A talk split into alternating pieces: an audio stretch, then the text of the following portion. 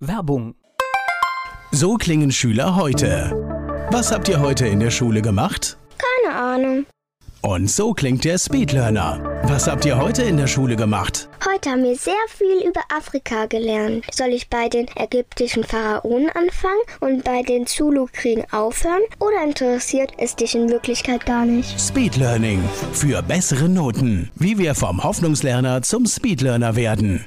Jetzt überall im Buchhandel. Speedlearning. Rheinhessen gehört.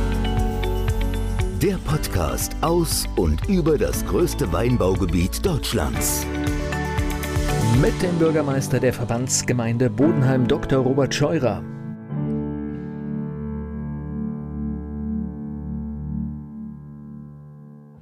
Herr Dr. Scheurer, was hat sich denn in Zeiten von Corona in der Verbandsgemeinde Bodenheim verändert? Ja, wir haben äh, die Verwaltung natürlich ein Stück weit umstrukturiert. Ganz am Anfang ging es ja auch immer darum, die Verwaltung überhaupt aufrechtzuerhalten. So haben wir zwei Gruppen gebildet, damit, falls ein ähm, Fall aufträte, und wir hatten am Anfang auch zwei Quarantänefälle, weil die Kollegen aus Urlaubsregionen zurückkamen oder Trittkontakte. Ehrlich gesagt, waren am Anfang war man da ja auch seitens der Gesundheitsämter sehr vorsichtig, damit solche Fälle nicht die ganze Belegschaft quasi in die Quarantäne nach Hause verbannen. Haben wir zwei Gruppen gemacht und wechselseitig gearbeitet, wobei wir sehr spontan und großes Lob an unsere EDV-Abteilung dann unsere Homeoffice-Arbeitsplätze von zwei auf 60 erhöht haben. Das ging sehr flott, sodass also die Kolleginnen und Kollegen zu Hause auch äh, gearbeitet haben im Homeoffice und wechselseitig dann immer im Rathaus waren.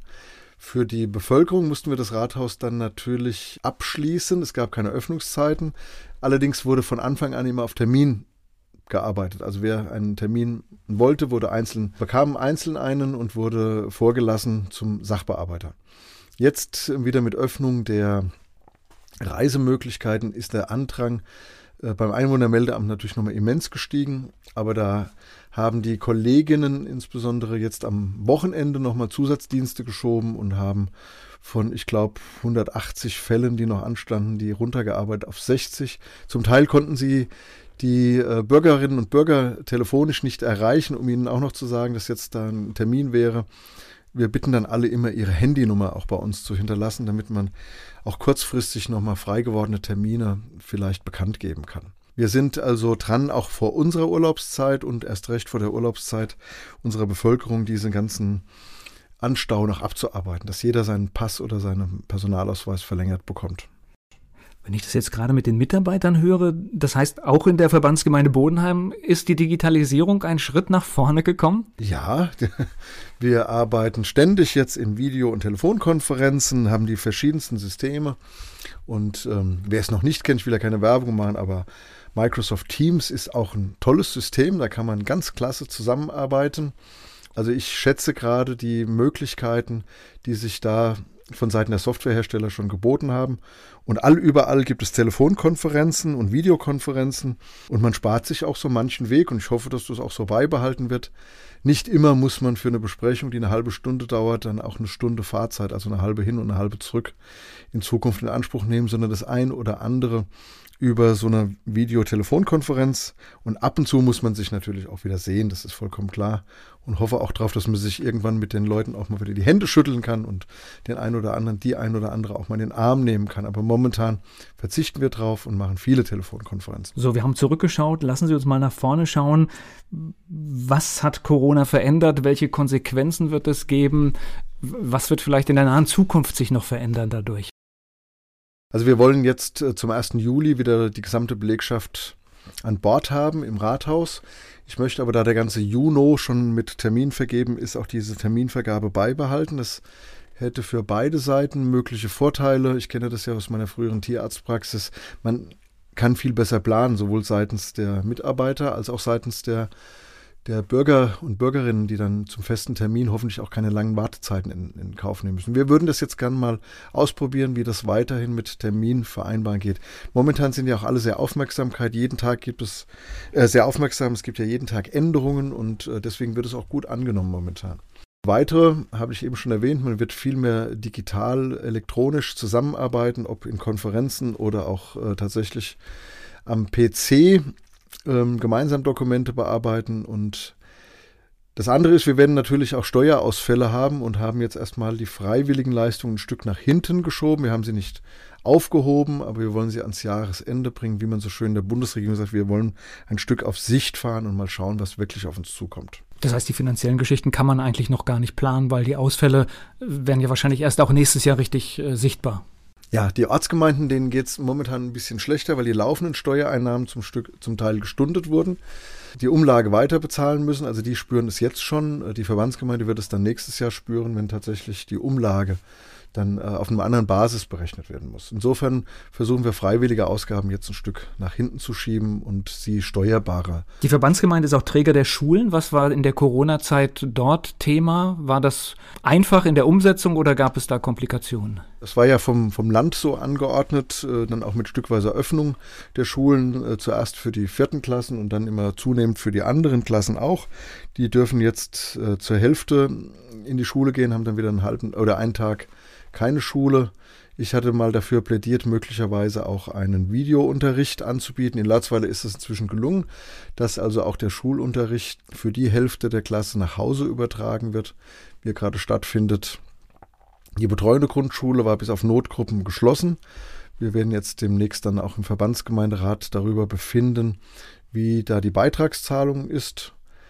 Die Schulen müssen natürlich möglicherweise weiterhin mit Einschränkungen rechnen, aber das ist nicht in unserer Hand, das ist ja erstmal im Bereich des Kultusministeriums angesiedelt. Ich persönlich wohne ja auch auf dem Land, ich habe das zu schätzen gelernt in den Corona-Zeiten, weil man vieles von diesen Einschränkungen gar nicht mitbekommen hat, weil die Infrastruktur ist generell eine andere, es ist äh, nicht so das große Angebot wie in der Stadt, sondern es ist ein bisschen anders und man, man ist gar nicht so, so oft auf das Problem gestoßen. Also ich glaube, Landleben war ein Vorteil in dieser Zeit. Sicher, wir haben das gespürt. Also auch viele Städter, glaube ich, hat es aufs Land gezogen. Und wir haben hier eine fantastische Landschaft äh, und das noch im Frühling. Eine besonders schöne Zeit, diese Landschaft zu genießen. Wir haben sehr viele Wanderer, sehr viele Fahrradfahrer und wir sind natürlich auch selbst sehr stolz darauf, wenn andere sich hier wohlfühlen. Allerdings gibt es einen Appell, den auch meine Ortsbürgermeister nochmal bewusst jetzt äh, ausrichten lassen. Wer etwas mitbringt, so wie es auch in den Bergen schon immer gesagt wird, im Rucksack möge dann auch die Relikte, wenn es denn leer getrunken ist oder leer gegessen ist, wieder mit zurücknehmen. Es ist bestimmt leichter als das Hintragen. Und man muss, egal was die Virologen sagen, auch nicht jedes Tempotaschentuch, das einmal benutzt ist, einfach gerade in der Landschaft fallen lassen. Irgendjemand muss es wieder aufheben. Und für den ist es möglicherweise noch ein Stück ekliger, fremde Tempotaschentücher aufzuheben, als äh, für die Leute, die es ja selbst benutzt haben. Vielleicht nimmt man sich da auch einfach mal ein Plastiktäschchen oder ein Jutesäckchen mit und packt da das eigene Tempo wieder rein und nimmt auch die Verpackung von anderen Dingen wieder mit.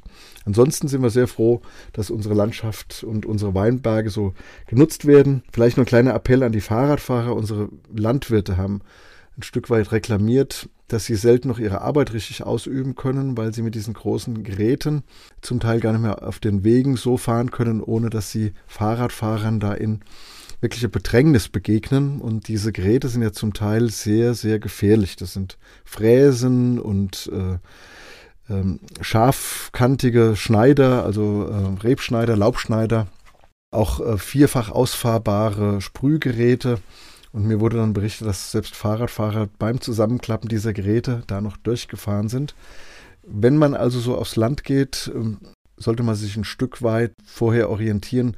Das ist nicht nur idyllisch, sondern da gibt es auch Gefahrenpunkte. Wenn nachher was passiert ist, ist es dann meist zu spät und gibt dann üble Nachforschungen. Es steht auf vielen unserer Wege Rücksicht Name und ich ergänze, Respekt macht Wege breit und das wäre mein Appell. Ansonsten sind wir sehr, sehr froh, dass wir so viel Besuch haben. Die Gremien tagen auch wieder, aber auch da hat sich ein bisschen was verändert. Das sieht anders aus und für den Verbandsgemeinderat auch ein anderer Ort, wenn ich das richtig sehe. Ja, wir tagen mit Abstand sind wir die Besten jetzt in der Nackenheimer Halle. Ursprünglich wollten wir in der Bodenheimer Sporthalle, aber die wurde inzwischen geöffnet und wir möchten im Sportbetrieb da keine Konkurrenz machen. Die Zuckmeier Halle wird momentan für Veranstaltungen noch nicht genutzt. Das ist der, der gesamte große Hallenraum, in dem ja sonst Fastnacht stattfindet, wird jetzt vom vom Ausschuss bzw. vom Rat belegt, beim Ausschuss, bei der Ausschussarbeit. Dann hat, da hat man Stellvertreter, haben wir gesagt, die Ausschüsse tagen in voller Stärke. Da darf jedes Ausschussmitglied, das sich in irgendeiner Form gesundheitlich als Risikopatient sieht, ja gerne vertreten lassen durch einen Vertreter oder eine Vertreterin, die nicht gefährdet ist. In der Ratssitzung gibt es keine Stellvertreter. Dort haben wir jetzt mit den Fraktionen im Ältestenrat vereinbart, zur Hälfte zu tagen. Plus den Bürgermeister, dann haben wir mehr als die Hälfte und sind damit beschlussfähig, haben die Mehrheiten abgebildet und die Ratsmitglieder, die aufgrund ihres Alters oder Vorerkrankungen meinen, jetzt besser der Sache fernzubleiben, fühlen sich nicht genötigt, dort zu ihrer eigenen Mehrheit beizutragen. Rheinhessen gehört mit dem Verbandsbürgermeister Dr. Robert Scheurer.